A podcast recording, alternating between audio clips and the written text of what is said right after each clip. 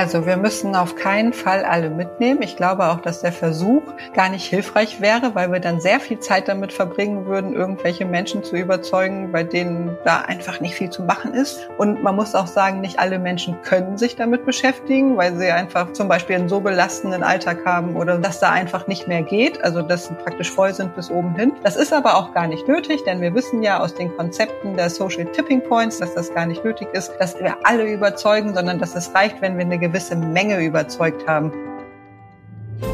Ich denke, das ist ein gesamtgesellschaftliches Phänomen. Nur ein sehr geringer Bruchteil in der Gesellschaft hat die Dramatik der Klimanotlage wirklich verstanden. Und insofern würde ich diesen Satz, wir haben kein Wissensproblem, sondern ein Handlungsproblem, nicht voll unterschreiben. Ich würde sagen, doch, wir haben auch ein Wissensproblem. Herzlich willkommen bei Let's Talk Change. In unserer Podcast-Reihe diskutieren wir mit relevanten Entscheidungsträgern, inspirierenden Innovatoren und spannenden Visionären, welche Rolle Technologien, Geschäftsinnovationen, Politik und Medien für den Wandel der Wirtschaft und Gesellschaft in Richtung Nachhaltigkeit haben. Mein Name ist David Wortmann. Als die Fridays for Future Bewegung vor rund vier Jahren entstand, bezogen sich ihre ProtagonistInnen bei Aussagen zur akuten Klimakrise immer auf die Wissenschaft. Damit nahmen sie allen KritikerInnen den Wind aus den Segeln, die behaupteten, dass die junge Protestbewegung komplett übertreiben würde und das Thema lieber den Profis zu überlassen sei. Trotz vieler konkreter Politikveränderungen steigen die CO2-Emissionen aktuell immer weiter und das Fenster zum Handeln schließt sich immer schneller. Ist es also jetzt Aufgabe der Wissenschaft selber bei der Kommunikation in der breiten Öffentlichkeit noch stärker mitzuwirken? Ist es der richtige Weg, dass sich WissenschaftlerInnen an Banken und in Luxusautohäusern festketten? Das frage ich Sebastian Seifert, Professor für physikalische Chemie der Polymere an der Universität Mainz und einer der Mitbegründer der Scientists for Future der sich selber schon mit einem bemerkenswerten Videoaufruf an die Wissenschaft gewandt hat. Sein Video ging zwar viral, aber nicht bei der eigentlichen Zielgruppe, den WissenschaftlerInnen. Warum? Das frage ich Lea Dom, Psychotherapeutin bei der Deutschen Allianz Klimawandel und Gesundheit. Und Mitinitiatorin der Psychologists for Future. Ich frage Lea auch, was kann uns die Psychologie darüber verraten, warum sich selbst in Teilen der Wissenschaft eine lähmende Inaktivität Kampf gegen die Klimakrise trotz besserem Wissens breit macht. Und was kann man dagegen ausrichten? Wie so häufig nach diesen Podcast-Aufnahmen führe ich mit unseren Gästen ein kurzes Nachgespräch, was eigentlich dann nicht zur Veröffentlichung gedacht ist. Dieses Mal haben wir uns aber anders entschieden und euch noch etwas mithören lassen, da wir noch einmal sehr offen zu unserer jeweiligen Einschätzung der aktuellen Lage kamen. Da würde uns natürlich auch selber interessieren, wie ihr aktuelle Lage einschätzt. Viel Spaß bei dieser Episode von Let's Talk Change. Hallo euch beiden, wie geht's euch? Danke, gut. Und wie geht's dir? Ja, auch gut. Ist ja so eine offene Fragestellung, die weiß man als Normalmensch immer eigentlich nur schwer zu beantworten. Du als Psychotherapeutin weißt ja vielleicht nachher noch mal einiges dazu sagen zu können. Sebastian. Ich habe mittlerweile eine physikochemische Antwort als Physikochemiker. Und die wäre? Stationärer Nichtgleichgewichtszustand. Ui, darüber muss ich ja als Nicht-Naturwissenschaftler mal kurz drüber nachdenken, aber klingt erstmal logisch. Sebastian, dein Balance ist aber so ein bisschen durcheinander geraten vor einigen Jahren, nämlich als du einen Weckruf der Scientists for Future gehört hast zum Klimawandel, zur Klimakrise, muss man eigentlich präziser sagen. Wie kam es denn eigentlich so spät erst dazu, dass du als Naturwissenschaftler dich mit diesem Thema beschäftigt hast? Ja, es war jetzt ja so kein Erweckungserlebnis. Das Wort mag ich auch nicht so gerne. Das hat so gewisse religiöse Züge, ne, oder so ein Heureka-Moment. Aber also so ein bisschen Grundinteresse für das Klimathema hatte ich vorher auch schon. Klar, als Chemiker liegt man dem ja auch fachlich so ein bisschen näher. Bei mir war tatsächlich der geschätzte Kollege Harald Lesch auch so ein ein Erstkontakter, den spülte es mir immer mal wieder so in mein YouTube rein, weil ich mir seit vielen Jahren schon immer so, so Vortragsvideos von ihm angeguckt hatte, die mit im Laufe der Zeit halt immer Klimathemen fokussierter wurden. Und da hatte ich schon so ein Grundinteresse. Aber tatsächlich dieses, dieses wirkliche drauf aufmerksam werden, war dann in Reaktion auf eine E-Mail der Scientists for Future, du hast es gerade schon erwähnt, irgendwann im Herbst vor drei Jahren erreichte mich eine E-Mail der Scientists for Future Deutschland mit dem Aufruf an Universitätsdozierende, bei der Aktion Lectures for Future mitzumachen, die heute vor drei Jahren stattfand. Wir zeichnen diesen Podcast am 29.11. auf und am 29.11.2019 war der letzte große Klimastreik vor Corona und die Scientists for Future hatten dazu aufgerufen, Universitätsdozierende an diesem Tag, liebe Universitätslehrende, wenn ihr an diesem Tag Lehrveranstaltungen habt, dann ersetzt sie doch bitte durch Sonderstunden zum Thema menschengemachter Klimawandel und bildet es gerne auf eure Fächer ab. Ja, und da ich in der Lehre in der physikalischen Chemie tätig war, habe ich mir gedacht, das passt ja, ne? Und habe dann eine Vorlesung zum Thema vorbereitet. Und da ist es, da bin ich zuerst mal wirklich, da ist so eine so eine Awareness bei mir entstanden bei der Vorbereitung dieser Vorlesung. Ich habe deswegen jetzt noch mal genau auf diesem Punkt abgestellt, denn es war ja eigentlich erst vor drei Jahren, muss man ja auch dazu sagen, angesichts der Tatsache, dass du dich ja theoretisch als Naturwissenschaftler ja auch schon sehr viel länger mit dem Thema hättest beschäftigen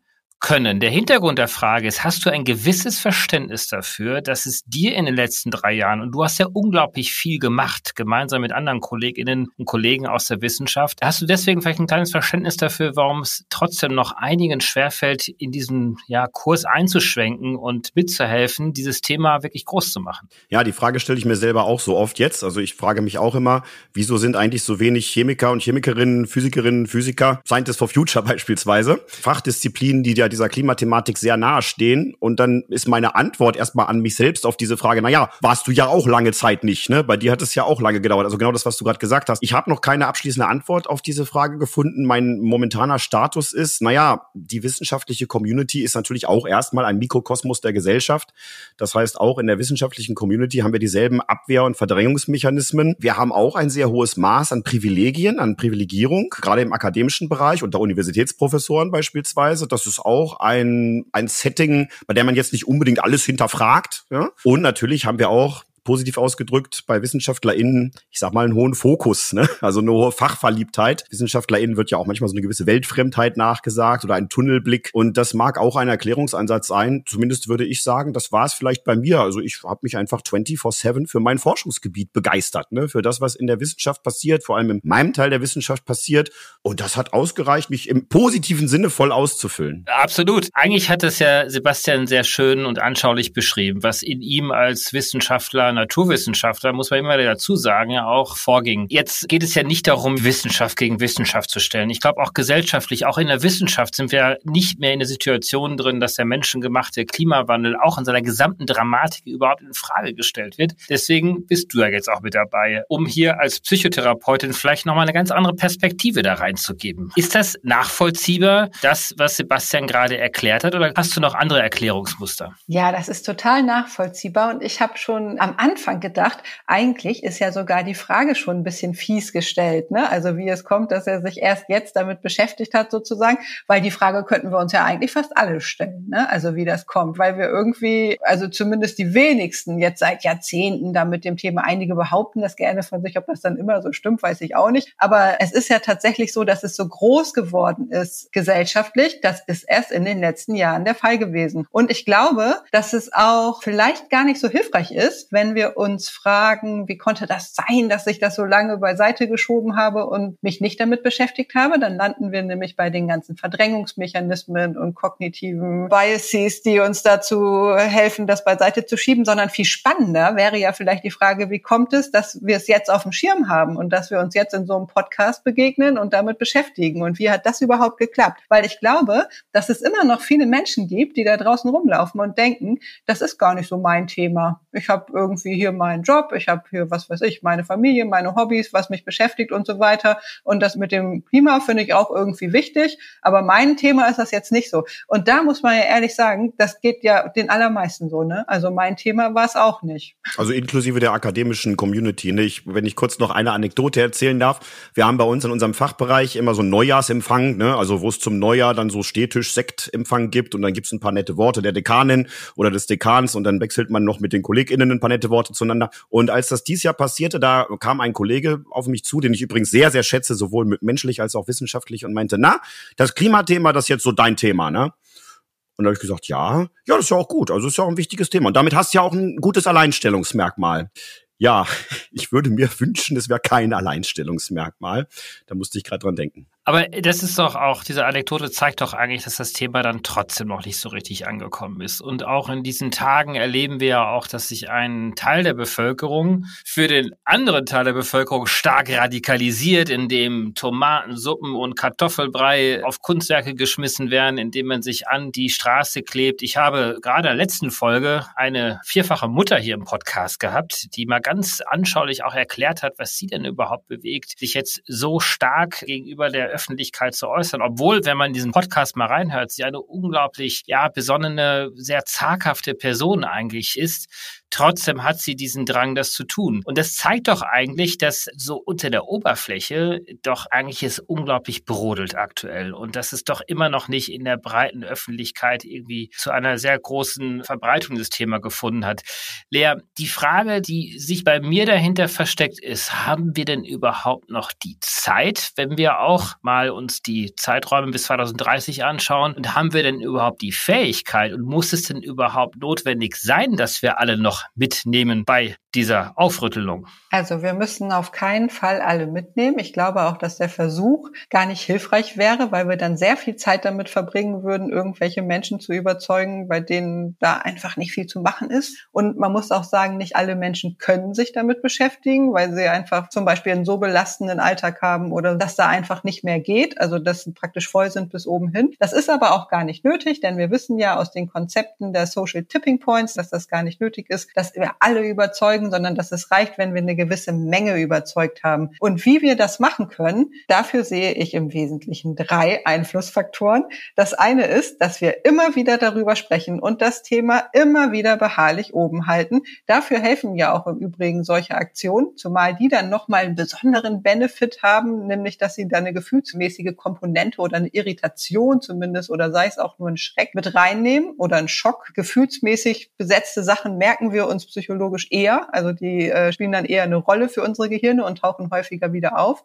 Insoweit ist es psychologisch betrachtet gar nicht dumm. Das zweite ist, dass wir die Normen verändern müssen. Da können wir auch selbst einen Anteil dran haben. Das heißt, dass wir gucken, was ist denn hier eigentlich normal? Das ist übrigens der Punkt, an dem auch individuelle Verhaltensänderungen Sinn machen, obwohl die natürlich nur eine begrenzte Wirksamkeit haben. Aber wenn das dazu führt, dass man sich ein bisschen unwohl fühlt, wenn man neben mir sitzt und Fleisch isst, dann ist mir die Sache das auf jeden Fall auch wert, das voll durchzuziehen. Also wir verändern Normen durch klimafreundliches Verhalten. Und das dritte ist natürlich die mediale Abbildung. Ne? Also das muss einfach noch medial viel weiter nach vorne und immer wieder. Es gibt aber nicht wenige, die jetzt auf einmal sagen, ich bin ja irgendwie dafür, dass es sowas wie Klimaschutz geben muss, aber diese Radikalität, die stößt mich ab. Und es wird ja von auch Seiten der Politik, also ein Teil der Politik zumindest gesagt, hier wird jetzt überdreht. Da gibt es viele in der CDU, viele in der FDP, aber das geht ja selbst bis ins grüne Milieu hinein, dass da doch große Ablehnung auch da ist, was jetzt ja, die letzte Generation auch anbelangt. Also gibt es denn auch diesen psychologischen Effekt und haben möglicherweise diese Akteure auch recht, wenn sie sagen, das kann auch überdreht werden, das kann auch ins Gegenteil umkehren und die Menschen wenden sich weg und haben vielleicht überhaupt keine Lust mehr mitgenommen zu werden? Ich glaube, die Forschung dazu ist nicht ganz klar. Also aus der Bewegungsforschung und so weiter, da gibt es verschiedene Erkenntnisse, die meines Wissens aber eher ein bisschen in die Richtung zu deuten scheinen, dass es tatsächlich hilfreich sein kann, das Thema oben zu halten. Und ich glaube, also wünschenswert wäre es doch, dass es uns gelingt, das Thema abzubilden, ohne dass es nötig ist, sich an Autobahnen festzukleben. Das wünsche ich mir als Psychotherapeutin schon allein deswegen, um diese Menschen zu schützen. Die setzen sich damit ja auch wirklich was aus. Und da denke ich, ist es auch eine ethische Frage, wie wir mit diesen Ängsten und dieser Verzweiflung umgehen möchten, die ja nicht nur diese Aktivistinnen betrifft, sondern viel, viel mehr Menschen, auch die, die sich nicht an der Straße festkleben und wie wir da das gut zueinander bringen. Und das werden wir nur durch Reden sprechen. Deswegen freue ich mich auch so, dass wir hier im Podcast sind. Sebastian, ihr habt natürlich als Wissenschaftlerinnen und Wissenschaftler einen ganz anderen Blick auf diese Welt. Ihr schaut sehr stark in die Vergangenheit, ihr schaut sehr stark in die Zukunft hinein. Ihr seid, würde ich jetzt einfach mal unterstellen, als Typus sehr viel rationaler, sehr viel überlegter. Du hast es sehr schön in einem Video auch letzten Sommer auf den Punkt gebracht. Kann ich jedem nur empfehlen, das mal nachzugoogeln und auf YouTube sich mal anzuschauen. Du hast dich ja auch direkt an deine Mitwissenschaftler und Wissenschaftler auch gewandt mit dem Ausdruck, was bringt uns jetzt noch die Beschäftigung Bundesregierung mit einem Forschungsantrag der nächsten acht Jahre, wenn innerhalb dieses Zeitfensters möglicherweise überhaupt die Spielräume total weggehen, um überhaupt noch Forschung treiben zu können in den nächsten Jahrzehnten. Wie erklärst du jetzt als rationaler Mensch, dass das rationale Milieu, was du ansprichst, so wenig ja dann doch Widerhall erzeugst? Das ist eine schwierige Frage, die viele Antwortebenen hat. Zunächst mal weiß ich gar nicht, ob wir WissenschaftlerInnen rein rational immer sind. Also ich sage immer so, vor allem wir Naturwissenschaftler haben uns ja viel Kindliches bewahrt. Ne? Also diese kindliche Neugier, verstehen zu wollen, wie die Welt funktioniert, das ist, glaube ich, ein Wesenszug von vielen NaturwissenschaftlerInnen. Genauso sind aber auch andere kindliche Wesenszüge wie Trotz, ja, oder so, immer noch recht stark wahrnehmbar. Also bei mir, ne, bei meinen Kollegen nicht.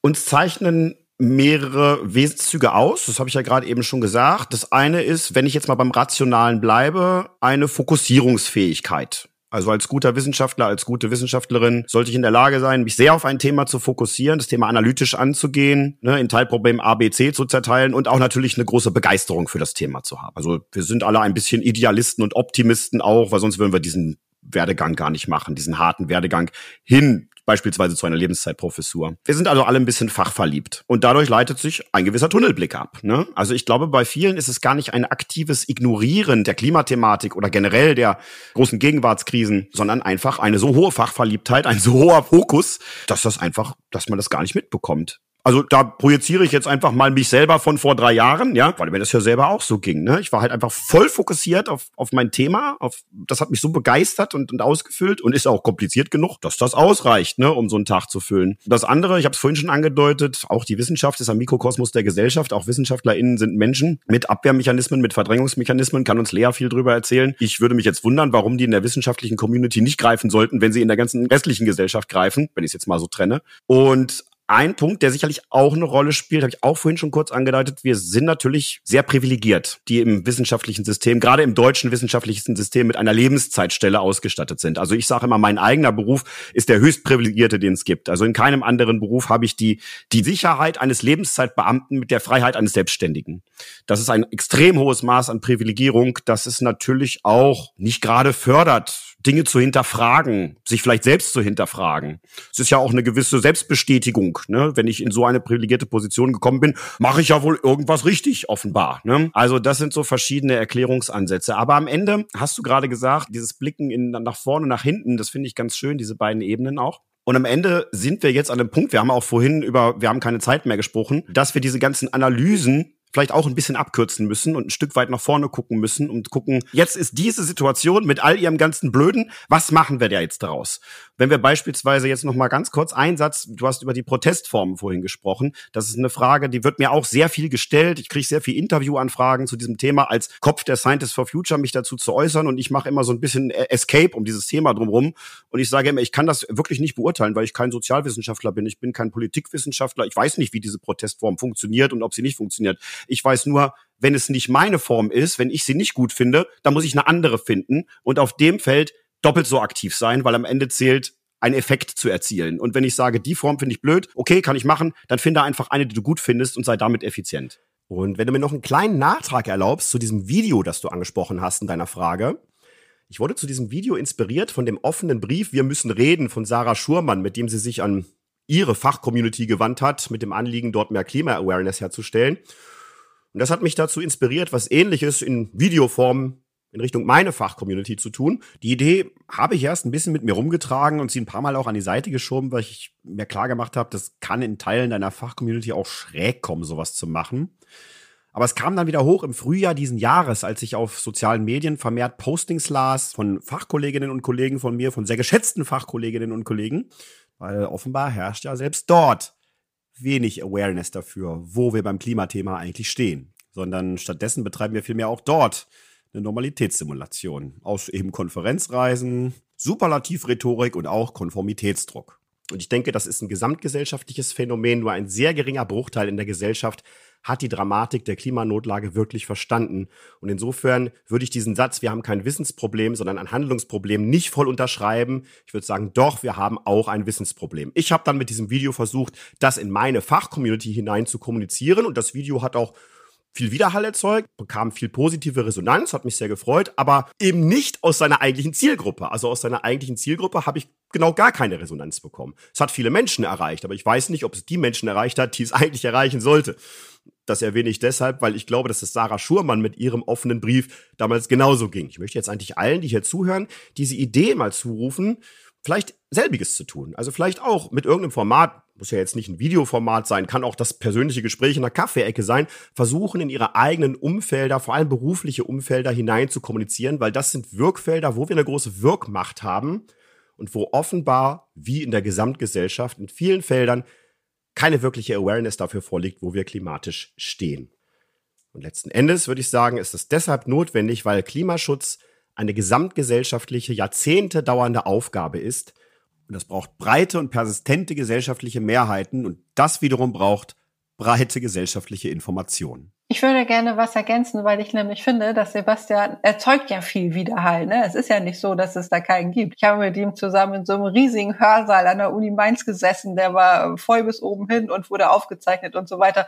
Also da weigere ich mich zu sagen, dass er keinen Widerhall erzeugt. Ganz im Gegenteil. Ich glaube, dass du eine sehr hohe Wirksamkeit und auch einen hohen Handabdruck hast. Natürlich gibt es auch noch viel zu tun, ganz unbenommen. Aber die Seite gibt's ja auch. Und ich würde gerne noch eine Sache zu dem wissenschaftlichen System sagen. Aus meiner Sicht Sicht stellt sich das nämlich auch so dar, dass wir in der Wissenschaft in den letzten Jahrzehnten immer weiter in so eine Hochspezialisierung reingegangen sind, was ja auch wichtig ist. Deswegen sind wir ja auch super gut in vielen Bereichen. Und gleichzeitig fordert die Klimakrise genau diese Hochspezialisierung ein Stück weit heraus, weil wir nämlich jetzt viel mehr so ein ganzheitliches Denken und Interdisziplinarität und so weiter. Und darauf ist dieses System gar nicht so ausgelegt. Also gerade wenn man sich zum Beispiel die Fachjournale anguckt und so weiter, die haben ein Peer-Review-Verfahren, was eine hohe Spezialisierung in der Regel verlangt und das erstmal mit einer gewissen Irritation, so wie ich das erfahren habe, reagiert, wenn man da beispielsweise Beiträge einreicht, die nicht in dieser Spezialisierung auf den Punkt, sondern darüber hinaus eine andere Sichtweise beinhalten. Und da sind wir gefordert, das zu verändern und weiterzuentwickeln. Da kann ich eine kleine Anekdote anknüpfen, wirklich eine kleine Anekdote. Vielleicht haben es einige gesehen. Mit zwei weiteren Autorinnen und einem weiteren Autor habe ich letzte Woche in Nature Physics einen Kommentar dazu veröffentlicht, ob die Klimakrise stärker abgebildet werden sollte bei der Vergabe des Physik-Nobelpreises. Das ist eine ganz lustige Anekdote, wie wir dazu gekommen sind, diesen Kommentar in Nature Physics zu publizieren. Eine Mitwirkende des Autorenteams hat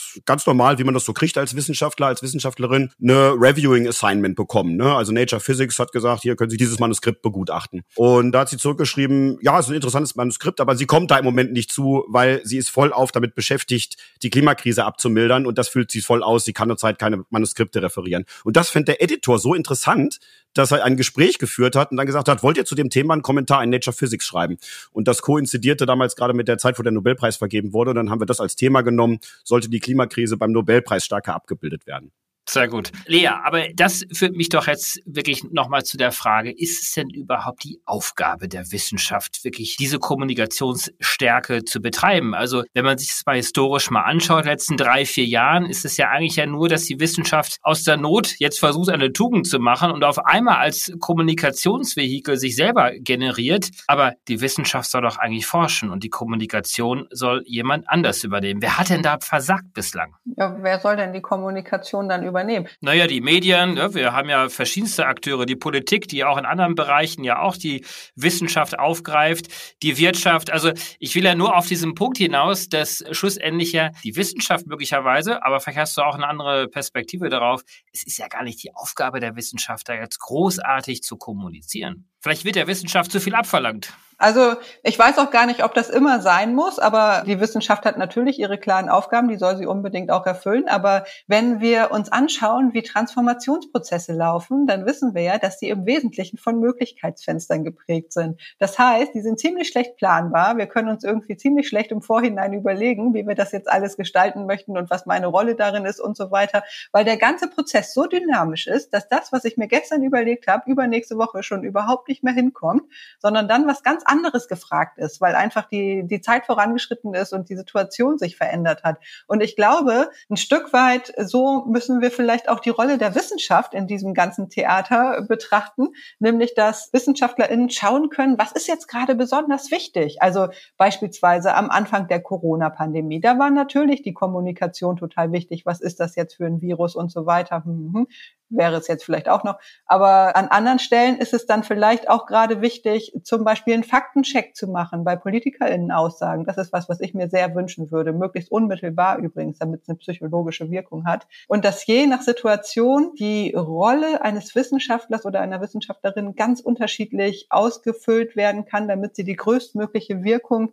hin zu der Transformation hat, die wir gerade brauchen. Ich bin ja tatsächlich eine derjenigen, die sich schon seit über 20 Jahren mit diesem Thema beschäftigt. Wir haben im Deutschen Bundestag in der ersten rot-grünen Regierungszeit uns schon damals sehr stark mit der Energiewende beschäftigt, mit dem Ausbau der erneuerbaren Energien. Wir haben das erste Erneuerbare Energiengesetz auf den Weg gebracht, damals mit äh, Hermann Scher und Hans-Josef Fell. Einige kennen diese Protagonisten ja noch aus jener Zeit. Und wir haben damals das Thema Klima schon immer so ein bisschen mit ja, schwingen lassen, wussten schon damals, dass es wirklich ein sehr großes Thema sein wird, haben aber dennoch aus der Erkenntnis heraus, dass es noch zu weit für viele dann doch in der Zukunft liegt, dann andere Themen in den Vordergrund gestellt. Die Energiepreise, die Unabhängigkeit von irgendwelchen despotischen Staaten und so weiter und so fort.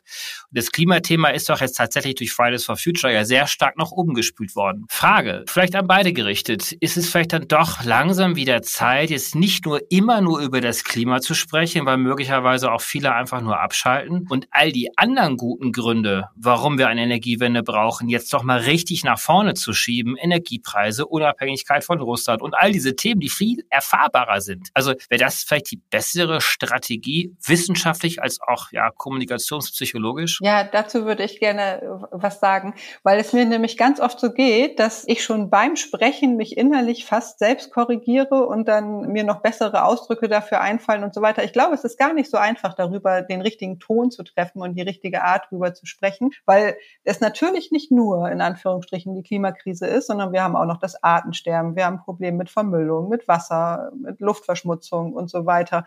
Also da gibt es diverse ökologische Krisen, mit denen wir gerade beschäftigt sind. Und ich glaube gleichzeitig, dass es Sinn macht, das in bestimmten Zusammenhängen zu verdichten. Und auch wenn es natürlich nicht ganz richtig ist, aber weil es leichter zu fassen fassen zu kriegen ist und dass es in anderen Zusammenhängen aber wichtig ist, das größer zu fassen. Und was zusätzlich entscheidend ist, ist, dass wir die Querverbindung zu dem Alltag ziehen, den wir jeweils haben. Also sei es zum Beispiel jetzt in der Gaspreisdiskussion oder der Ukraine-Frage und so weiter, Fußball-WM in Katar, muss das überhaupt sein? Also dass wir immer wieder neue Querverbindungen und das mag hier und da mit dem Klimathema gut passen, an anderen Stellen vielleicht auch mit dem Artensterben oder mit anderen Themen. Und gleichzeitig müssen wir aufpassen, dass wir darüber darüber nicht zu sehr zerfleddern und immer wieder einen Fokus hinkriegen, auch wenn das bedeutet, dass dann in dem Moment ein paar andere Themen drohen, hinten runterzufallen, obwohl sie trotzdem sehr, sehr wichtig sind. Aber ganz ohne Fokus schaffen wir es nicht. Sebastian, wie schaust du auf diese These? Es erscheint mir am wichtigsten, einfach erstmal überhaupt wieder ins Sprechen zu kommen. Und zwar ins Sprechen meine ich jenseits solcher Podcast-Formate und sozialer Medien, sondern einfach im realen Leben mit den Menschen, die man so in seinem realen Umfeld hat. Das nehme zumindest ich wahr, dass das in meiner Wahrnehmung stark abgenommen hat. Also themenübergreifend finde ich es sinnvoll, sich überhaupt mal wieder vernünftig auszutauschen oder überhaupt mal wieder auszutauschen im realen Leben mit Menschen, die man so in seinem direkten Umfeld hat. Und am Ende ist es, glaube ich, wichtig, das habe ich von Lea gelernt, dass wir die Menschen auf einer emotionalen Ebene erreichen, dass wir zum Beispiel kleine Geschichten erzählen, die die Menschen sich merken und Menschen, die wir ja kennen aus unserem direkten Lebensumfeld, Nachbarinnen, Bekannte, Leute aus dem Sportverein, Menschen, die uns einfach kennen und schätzen, die nehmen das schon, glaube ich, wahr, wenn wir denen unsere Sorge übers Klima, bleib jetzt beim Klimathema, kommunizieren und sie merken, dass das wirklich von ganz innen kommt. Also, dass wir da jetzt keine Agenda irgendwie verfolgen oder dass wir jetzt nicht die Leute von irgendwas überzeugen wollen, sondern einfach, dass sie merken, Mensch, den Sebastian kenne ich schon ganz lange, das ist immer so ein optimistischer, lebensfroher Typ gewesen und der hat viel Elan und will immer machen. Der hat echt Sorgen, ne? Ist echt rübergekommen so bei dem Gespräch. Und das sehe ich so als Handle einfach, weil eine Ebene, die wir dabei natürlich auch berücksichtigen müssen, ist, wir können sehr viel so theoretische Gespräche führen und uns mehr oder weniger weit aus dem Fenster der eigenen Expertise lehnen. Am Ende müssen wir gucken, was kann ich denn eigentlich jetzt wirklich tatsächlich machen in meinem Umfeld? Ja? Und das ist ein Handlungsfeld, was ich für mich jetzt identifiziert habe und was ich denke, was viele von uns machen können. Mhm. Lea, der Psychologe und Nobelpreisträger Daniel Kahnemann meint, dass wir es angesichts von wirksamen Klimaschutzmaßnahmen mit Entscheidungen zu tun haben, bei denen wir quasi die Kosten und die Unlust der Zukunft in die Gegenwart übertragen und in der Gegenwart ertragen müssen und um unsichere Kosten in der fernen Zukunft überhaupt vermeiden zu können. Das heißt, wir, wir haben ja überhaupt keine Lust jetzt aktuell die Konsequenzen zu tragen. Wie können wir psychologisch denn dieses Dilemma durchschneiden? Also müssen wir dann doch mehr Richtung Positivkommunikation gehen, Richtung den Erleichterungen, denen es gäbe und so weiter und so fort. Also was sagst du dazu? Also ich glaube, es muss vor allen Dingen eine ehrliche Kommunikation sein. Ich glaube, dass Menschen das spüren, wenn es authentisch ist oder wenn es nicht authentisch ist. Und da finde ich das erstmal wichtig. Und ja, was der Herr Kahnemann gesagt hat, das ist natürlich eine Riesenherausforderung. Das steht meines Wissens auch so ähnlich in diesem Gutachten der WGBU, also dieses Wissenschaftlichen Beirats für die Bundesregierung, die irgendwie gesagt haben, dass diese Transformation, vor der wir stehen, dass die einen umfassenden Wertewandel bedeuten würde, nämlich dass wir unser Handeln auf einer Grundlage von Einsicht heraus verändern und also tatsächlich anders als das in anderen großen Transformationen in der Vergangenheit gelaufen ist. Und das ist schwierig und ich weiß auch nicht genau, wie wir das gut hinkriegen können, aber ich denke, wir müssen das versuchen und müssen da immer wieder darauf hinweisen. Und inzwischen, je länger ich mich damit beschäftige, desto mehr sehe ich tatsächlich auch Möglichkeiten, wie das funktionieren kann. Also gerade was diesen Wertewandel angeht, ne, wenn wir da mal tatsächlich Abstand gewinnen würden und gucken, was gibt es denn noch neben dieser individuellen Gewinnmaximierung, wo viele von uns unterwegs sind? Was brauchen wir denn eigentlich wirklich, um glücklich und zufrieden zu sein? Dann glaube ich schon als Psychotherapeutin, dass das eine Bedürftigkeit ist, die viele Menschen inzwischen spüren, dass wir uns nämlich eigentlich zum Teil isoliert fühlen, manchmal auch gesellschaftlich wie entfremdet. Psychische Erkrankheiten sind auf dem Höchststand. Ganz vielen Leuten geht schlecht, jetzt nach Corona noch mehr. Und dass man da deutlich machen kann, und zwar ganz authentisch deutlich machen kann, dass wir richtig viel gewinnen können, wenn wir das angehen. Und wenn wir eben nicht nur profitorientiert irgendwie unseren Alltag gestalten, sondern dass wir mal gucken, was, was ist mir eigentlich wichtig? Zeitwohlstand. Ich möchte Zeit mit den Kindern verbringen. Ich möchte hier irgendwie eine gute Beziehung zu meinem Umfeld und so weiter pflegen. Und wenn wir das hinkriegen und vorleben und umsetzen, das ist natürlich auch alles eine Riesenaufgabe, dann glaube ich, dann macht das auch viel mit uns als Gesellschaft in eine ganz erfreuliche Richtung. Wir haben ja gerade schon über die knappen Zeitfenster gesprochen. Kultureller Wandel, Transformation, wie du ihn gerade beschrieben hast, braucht ja auch Zeit. Und die haben wir möglicherweise gar nicht. Sebastian, könntest du dir vorstellen, wie der NASA-Wissenschaftler James Hansen und auch einige andere, inzwischen ja auch in Deutschland von den Scientists for Futures, dich einfach irgendwo anzuketten, um wirklich persönlich das auch selber als Protestform zu nutzen? Nein, das könnte ich mir nicht vorstellen. Ich habe allerdings mich lange mit der Frage beschäftigt, weil sie mir oft gestellt wurde und weil ich sie mir selber auch selbst gestellt habe. Und ich habe am Ende für mich identifiziert, dass ich glaube, wir alle wirksam sein können auf Feldern und mit Aktionsformen, die wir vielleicht eh schon machen, die wir nur noch in Anführungszeichen auf dieses Thema abbilden müssen, die uns liegen, die uns Spaß machen und die wir hoffentlich auch gut tun. Und da habe ich für mich identifiziert, dass das eigentlich mir persönlich alles in meinem beruflichen Umfeld möglich ist. Also ich kann in meinem beruflichen Umfeld Klimakommunikator sein. Ich habe die Chance, dieses, dieses Ausmaß an Freiheit und Sicherheit, die ich gerade betont habe vorhin schon, zu kombinieren oder zu nutzen, um Klimakommunikation zu betreiben. Und ich habe die Chance, in meinem Forschungsumfeld, gerade als Chemiker, also gerade als Polymerchemiker, ganz konkret auch in der Forschung Beiträge zu leisten. Nicht so sehr für Klimaschutz, aber mehr für Klimaanpassung. Da kann man nämlich mit polymerbasierten Materialien einiges tun. Und da habe ich auch einige Wirkungsfelder identifiziert. Ich will das jetzt gar nicht ausführen. Ich erwähne nur ganz kurz in einem Satz mein Lieblingsprojekt.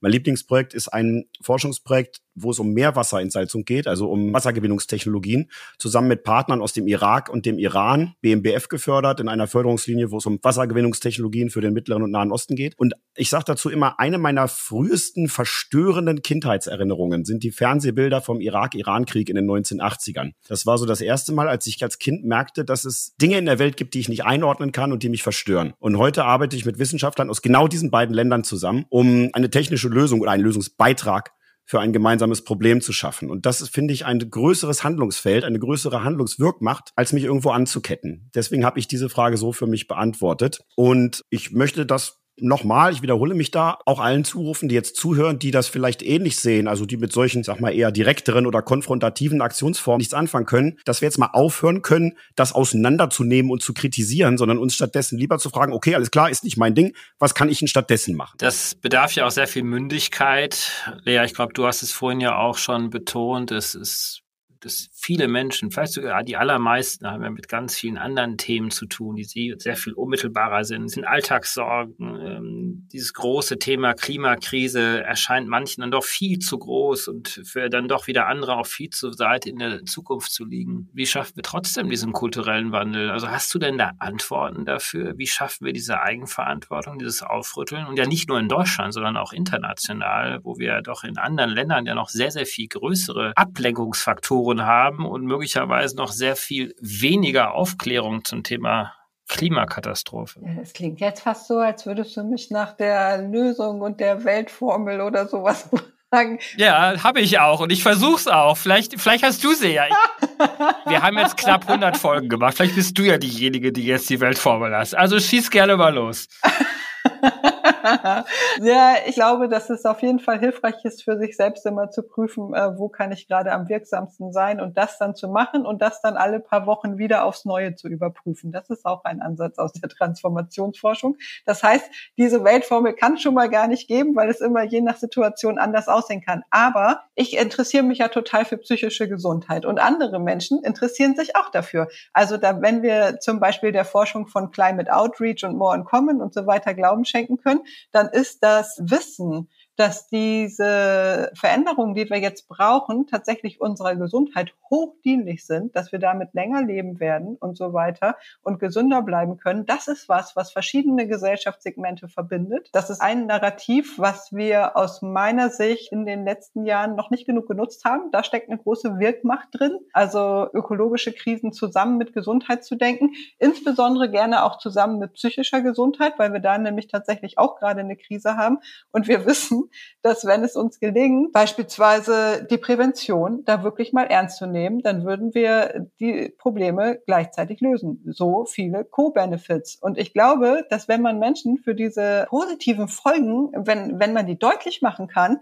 dann ist das was, da, da wäre es ja gerade zu dumm zu sagen, das mache ich nicht, wenn es mir letztlich gut tut. Ne? Und die Umsetzung geht natürlich nicht von heute auf morgen, aber es nützt ja nichts. Wir müssen einfach das so gut machen, wie wir können und so schnell wie möglich. Ich bin ja sogar morgen genau zu dem Thema mit Eckhard von Hirschhausen verabredet, wo wir in einem Partner-Podcast Pod steh uns bei, so viel Werbung soll jetzt hier nochmal sein, also mit dem Studio Bummens, genau dieses Thema nochmal diskutieren. Übrigens, Sarah Schumann ist auch mit dabei. Also insofern werden wir es aus der Perspektive auch nochmal beleuchten. Also im Prinzip diese Unmittelbarkeit, dieses Selbsterfahren ist dann doch das, was wir irgendwie schaffen müssen. Also quasi diese Negativerfahrung. Wenn ich nicht aufpasse, passiert etwas mit meiner Gesundheit. Aber es können ja auch die Positiverfahrungen sein. Ja, unbedingt die Positiverfahrung. Erfahrung. Wenn wir zum Beispiel die Prävention wirklich ernst nehmen, ne, mit ernstzunehmender Primärprävention könnten wir 40 Prozent aller Krebserkrankungen vermeiden. Das ist eine irre hohe Zahl. Also das ist doch logisch, dass man das möchte.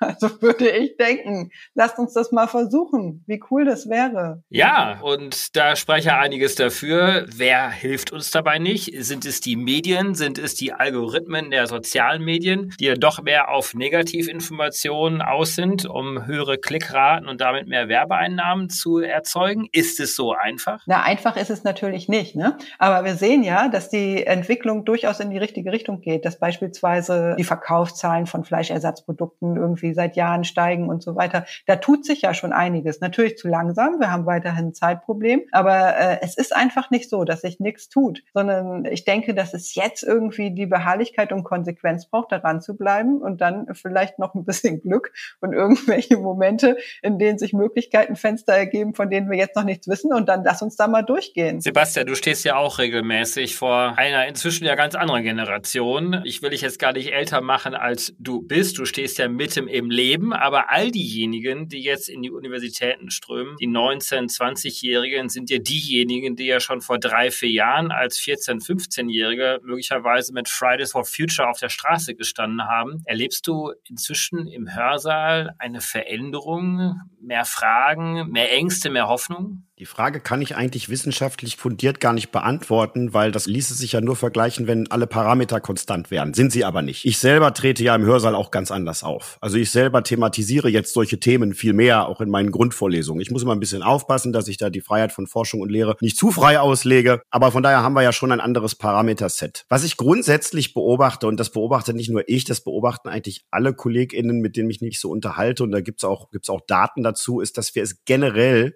mit einer viel diverseren Studierendenschaft haben, also diverser in allen möglichen Indikatoren. Ne? Das ist das, Level an Vorwissen einfach auf in einem Fachthema. Das ist aber auch das Level an Interesse und Wissen für so drumherum Themen wie politische Themen. Also wir haben einerseits Studierende im Hörsaal, wo ich immer wahnsinnig beeindruckt bin, wie weit die sind. Also wenn ich die vergleiche mit wie ich im ersten Semester war, da war mein Horizont ging irgendwie bis zur nächsten Klausur und äh, bis zum Party am Wochenende. Das ist unglaublich, wie viel Bewusstsein und auch wie viel Wissen da bei einigen da ist. Es gibt aber genauso auch die andere Seite der, ich sage jetzt einfach mal Gauss-Verteilung, ähm, wo man sich fragt, okay, wie haben die eine allgemeine Hochschulzugangsberechtigung bekommen? Also sie sind für zumindest mein Fach ganz, ganz offenkundig nicht studierfähig, haben aber eine Hochschulzugangsberechtigung. Und das ist eine Challenge, die wir, die wir alle haben. Und das meine ich jetzt überhaupt nicht abwertend. Ne? Das meine ich als, als Herausforderung oder als, als Challenge. Und das ist eben eine Situation, die wir alle haben, dass wir eine sehr viel diversere in allen möglichen Indikatoren Kohorte so behandeln müssen, dass wir die einen nicht langweilen, aber die anderen nicht überfordern und möglichst alle wertschätzend und wohlwollend behandeln. Also von daher ist das sehr schwierig zu beantworten, die Frage. Ich merke, dass das Thema, um jetzt mal aufs Thema zurückzukommen, immer noch auf sehr viel Interesse stößt, also zumindest wenn ich es kommuniziere. Ich merke auch, dass da emotional eine Verbindung entsteht zu den Studierenden, also dass das schon ein anderes Level von Zuhören ist, als wenn ich das Noise Level, was manchmal so im Hörsaal herrscht, mute mit dem Satz, das ist jetzt klausurrelevant, ja? Also man merkt schon, dass dort auf emotionaler Ebene was passiert und das sehe ich als das nehme ich unglaublich positiv wahr, weil das für eine Verbindung schafft. Ja, wir haben ja jetzt so ein bisschen anekdotisch gehört, was Sebastian aus den Hörsälen berichtet. Was kannst du denn aus der psychotherapeutischen Praxis berichten? Also gibt es da einen Wandel? Gibt es mehr Klimaangst oder Therapie? Therapiefähige, notwendige Fälle auch oder hat sich da noch nicht so viel Angst, lähmende Angst breit gemacht? Ja, wir wissen, dass Menschen viel mit Klimagefühlen beschäftigt sind, wobei sie das nicht immer unbedingt in den Psychotherapien erzählen. Also da muss man sich natürlich auch vorstellen, dass Menschen, die in eine Psychotherapie kommen, oft irgendwelche anderen Belastungsfaktoren haben, die dann erstmal im Vordergrund stehen. Und es sind, aber das ist vielleicht auch die gute Botschaft, eben nicht unbedingt die Klimagefühle, die die Leute in die Praxis treiben, ne, sondern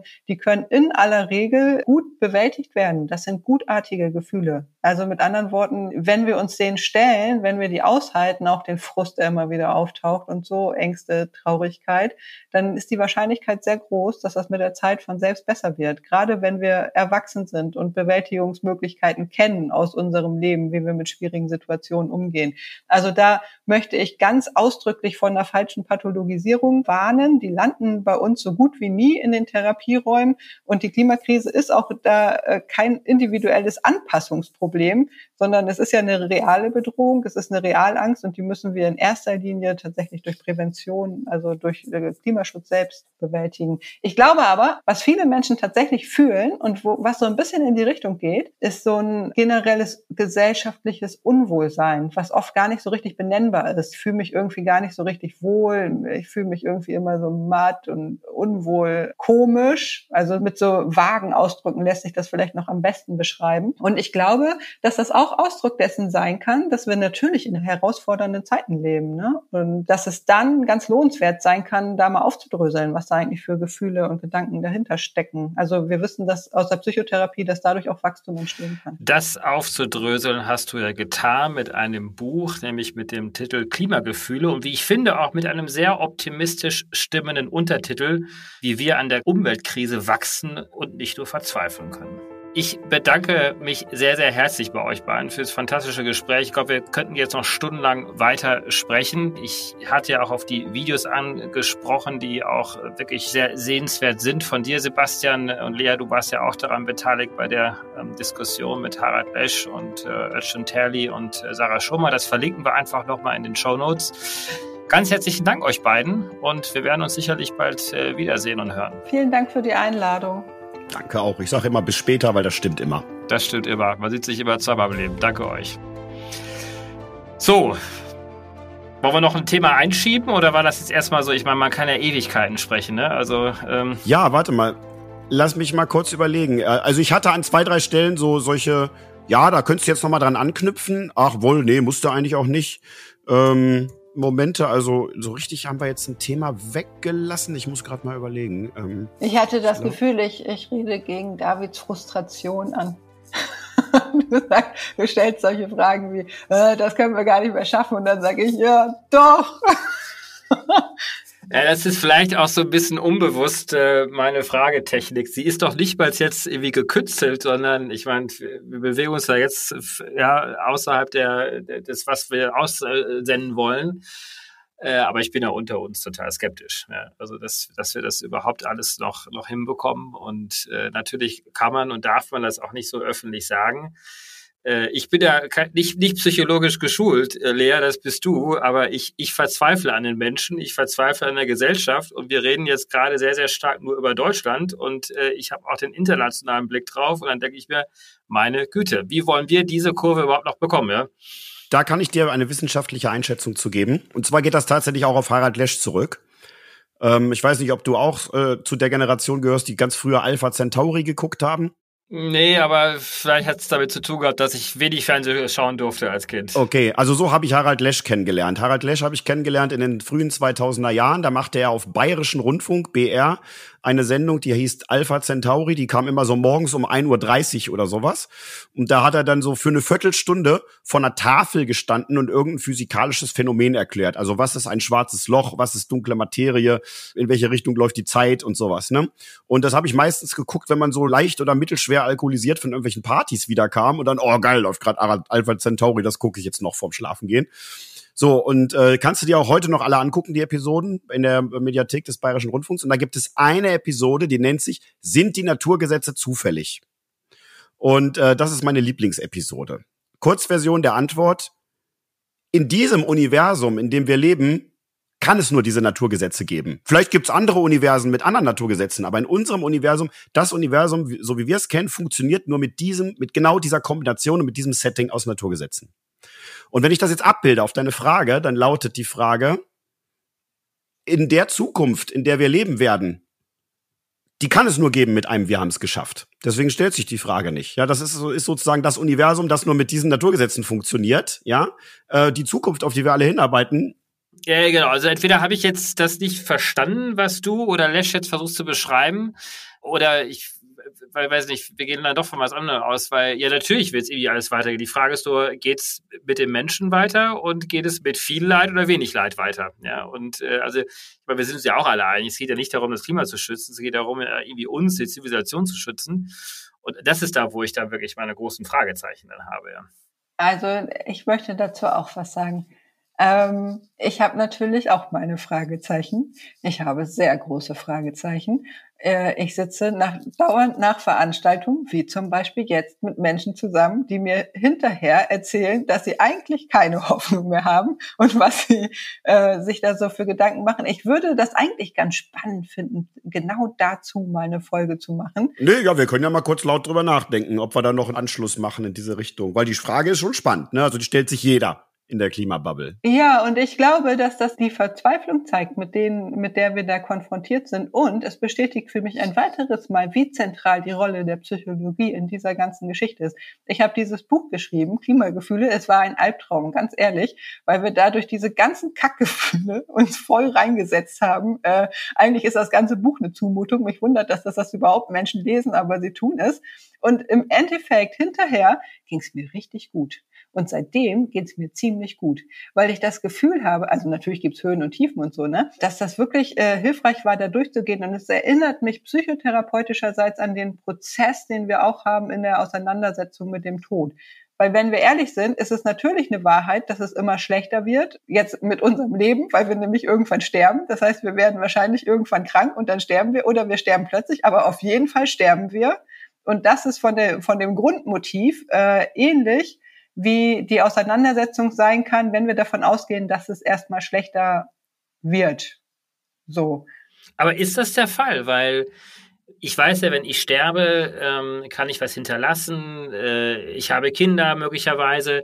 Also irgendwie ist ja doch Zukunft nach meinem Tod. Also kann man das denn überhaupt vergleichen als Gefühl, dieses fatalistische Gefühl, was man doch manchmal haben könnte, wenn man an das Nicht-Agieren oder viel zu langsame Agieren ähm, der Gesellschaft. Und wenn man so ein bisschen Einblicke auch in die Gesellschaft hat, ich will gar nicht für mich jetzt behaupten, dass ich jetzt alles kennen würde, aber ich, ich habe ich hab Einblicke in die Politik, ich habe Einblicke in die Wirtschaft, ich äh, habe tolle Gespräche wie Menschen wie euch und ähm, ne, versuche immer wieder neue Perspektiven einzunehmen und komme dann doch immer wieder dann zu der Erkenntnis, ja, es ist sehr viel Versuch da, ähm, aber es reicht einfach nicht aus. Jetzt können wir überlegen, wie geht's dir damit, wenn, also ich, wir wollen jetzt nicht in die psychotherapeutische Sitzung naja, also ich, ich ne? persönlich, ne? aber also, nee, nee, können wir gerne machen. Also mir persönlich geht's ja sehr gut. Ne? Also ich habe ja noch nicht mal, ich denke ja gar nicht über mich selber nach. Ich denke ja eher historisch. Ich denke kulturell. Ja? Ich glaube, wir machen hierbei einen Fehler. Wir gehen die Sache linear an. Wir extrapolieren linear. Ich gebe dir völlig recht, dass es linear nichts wird. Aber wir wissen auch alle, wie sich Gamechanger auswirken können.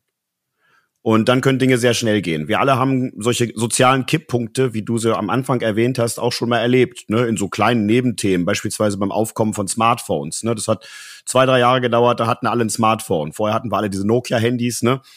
Zwei Jahre später hatten alle ein Smartphone. Das ist für mich ein Beispiel für einen so einen gesellschaftlichen Kipppunkt, den vielleicht keiner mitbekommen hat, weil es auf so einem Nischenthema war. Ähm, auf demselben Thema ist wenige Jahre später dasselbe nochmal passiert mit dem Aufkommen von Messengern. Ne? Wir haben immer SMS geschrieben, plötzlich alle WhatsApp. So, also das sind so zwei Beispiele, wo auch nicht linear schnelle Änderungen passiert sind. Und ich kann einfach sowas nicht ausschließen, dass das passiert. Werd's auch nicht ausschließen, weil das die große Hoffnung ist, die besteht. Ne? Hoffnungslos werde ich, würde ich sein, wenn es physikalisch nicht möglich wäre. Aber physikalisch ist es möglich, technologisch ist es auch möglich. Man muss noch nicht mal mehr was dafür entwickeln. Die Technologie ist ja da. Was es jetzt einfach braucht, ist ein Gamechanger in der Umsetzung. Und dann geraten wir nicht linear, also in, im guten Sinne nicht lineare Szenarien. Und deswegen bin ich da weniger pessimistisch, als ich es vielleicht sein sollte, wenn ich linear extrapoliere. Ja, und wir müssen feststellen, dass Defetismus, also die Annahme, dass es sowieso aussichtslos ist, dass es auch ein Abwehrmechanismus ist, der uns äh, aus der Handlung rausbringt, deswegen nicht sehr hilfreich. Und was aber, äh, aber natürlich auch berechtigt, mhm, äh, habe ja auch solche Momente. Was, was ich hilfreich finde, ist von Yalom, das ist ein altehrwürdiger Psychoanalytiker aus den USA. Der hat sich viel mit existenziellen Themen auseinandergesetzt und übrigens auch ganz tolle Bücher geschrieben. Und der ähm, proklamiert praktisch die Wahrnehmung ganz streng im Hier und Jetzt zu halten. Das finde ich persönlich sehr hilfreich, weil es ist letztlich auch egal, wie es ausgeht. Also selbst wenn alles den Bach runtergeht, dann möchte ich trotzdem irgendwie hier und jetzt das machen, was mir möglich ist, sozusagen. Also das ändert ja nichts. Absolut. Und ich gebe auch dir recht, Sebastian, mit den Disruptionen. Deswegen beschäftige ich mich auch sehr viel mit Technologie, mit Wirtschaft und glaube auch, dass die tatsächliche Kraft auch möglicherweise aus der Wirtschaft auch herauskommt, die ja von vielen ja auch eigentlich als das große Problem gesehen wird. Ich bin deswegen auch gar nicht so ein Kapitalismus-Skeptiker, wie man eigentlich sein müsste, wenn man sich diese Aktivitäten der letzten 150, 160 Jahre mal anschaut. Aber der Kapitalismus kann ja auch möglicherweise, der ist erstmal wertneutral, ja auch totale Dynamiken erzeugen. Ne? Du hast ja das iPhone angesprochen, Technologie, die sich schnell verbreiten und so weiter und so fort.